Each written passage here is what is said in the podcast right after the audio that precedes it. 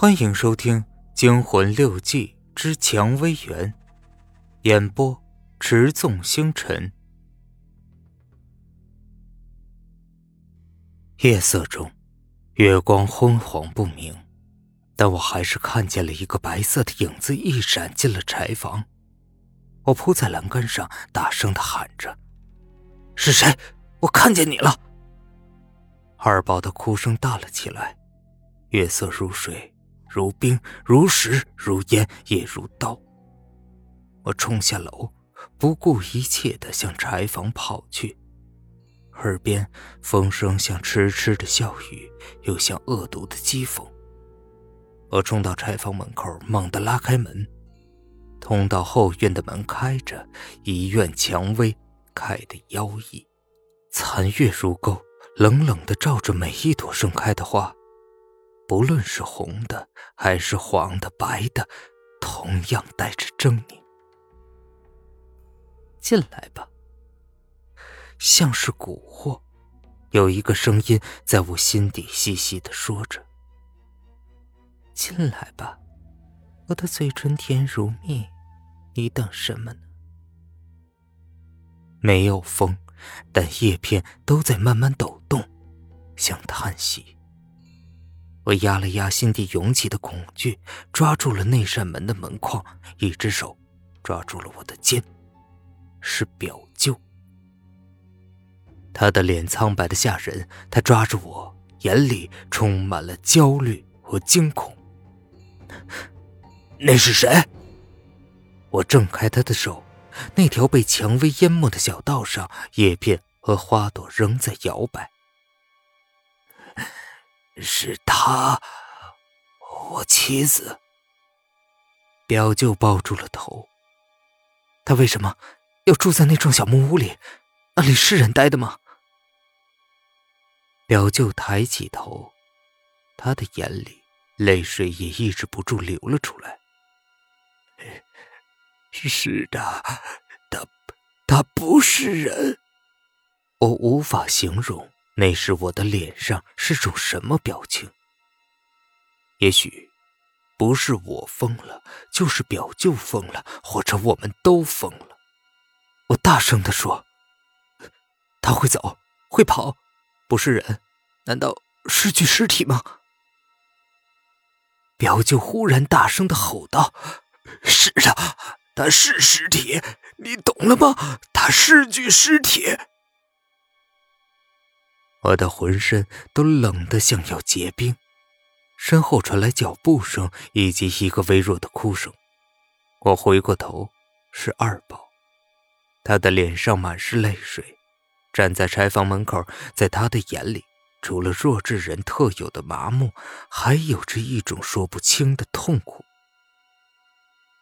表舅挥了挥手说：“二宝，快去睡觉。”他掩上了房门，柴房里顿时暗了下来。不知是幻觉还是虚假，我好像听到一个人的哭叫。那是我的妻子，你应该叫她表舅妈。表舅垂下头，他的话语中有着无限的痛苦。我看着他说：“告诉我，把一切都告诉我。”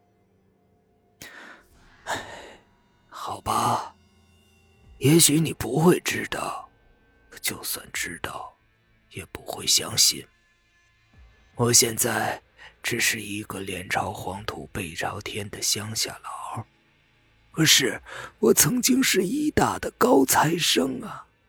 我小小的吃了一惊。我听我妈说过，五十年代里家里出过一个大学生，差点要到苏联留学，后来因为出生有问题，就去不成了。你也知道，我还以为没人知道。反右那阵子，我被打成右派。那时，你表舅妈还是我同学，比我低一届。她帮我说了两句话，结果她也成了右派。毕业的时候，我们都被发配到一个边远的省份去了。一直到六九年，我们才结了婚。不因为别的，因为那时兵团政委看上了你表舅妈，而她也跟我一样是个地主子女。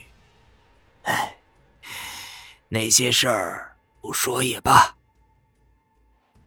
我叹了口气，还好我妈这一支败得早，划分成分时就成了中下农，不然我一出生就是个小黑崽子了。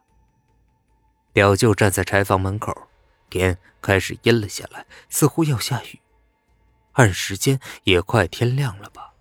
可现在反倒更暗了些。结婚后，因为我们都是右派，兵团解散后只能回家务农。那时你曾外祖母、我奶奶还在，一边种种地，一边照料照料她，日子。也过得不算坏。那时你妈带着你也来住过几年，因为地方偏，革委会也没来找麻烦。后来太太死了，我看了看对面的房子，楼上的栏杆也只是有些淡淡的虚影，轻轻的像烟凝成的。我还记得不少人来这儿，我也回来一趟。表舅点点头，继续说。是啊，那是过了几年的事儿了。你妈已经带你回去了，那是最后一次一大家子团聚。后来再也没人来过喽。那后来呢？天更暗了，月亮已经被云遮住了，空气也变得冰冷干燥。我打了个寒战，但也没有想回到房里去。本集播讲完毕，感谢您的收听。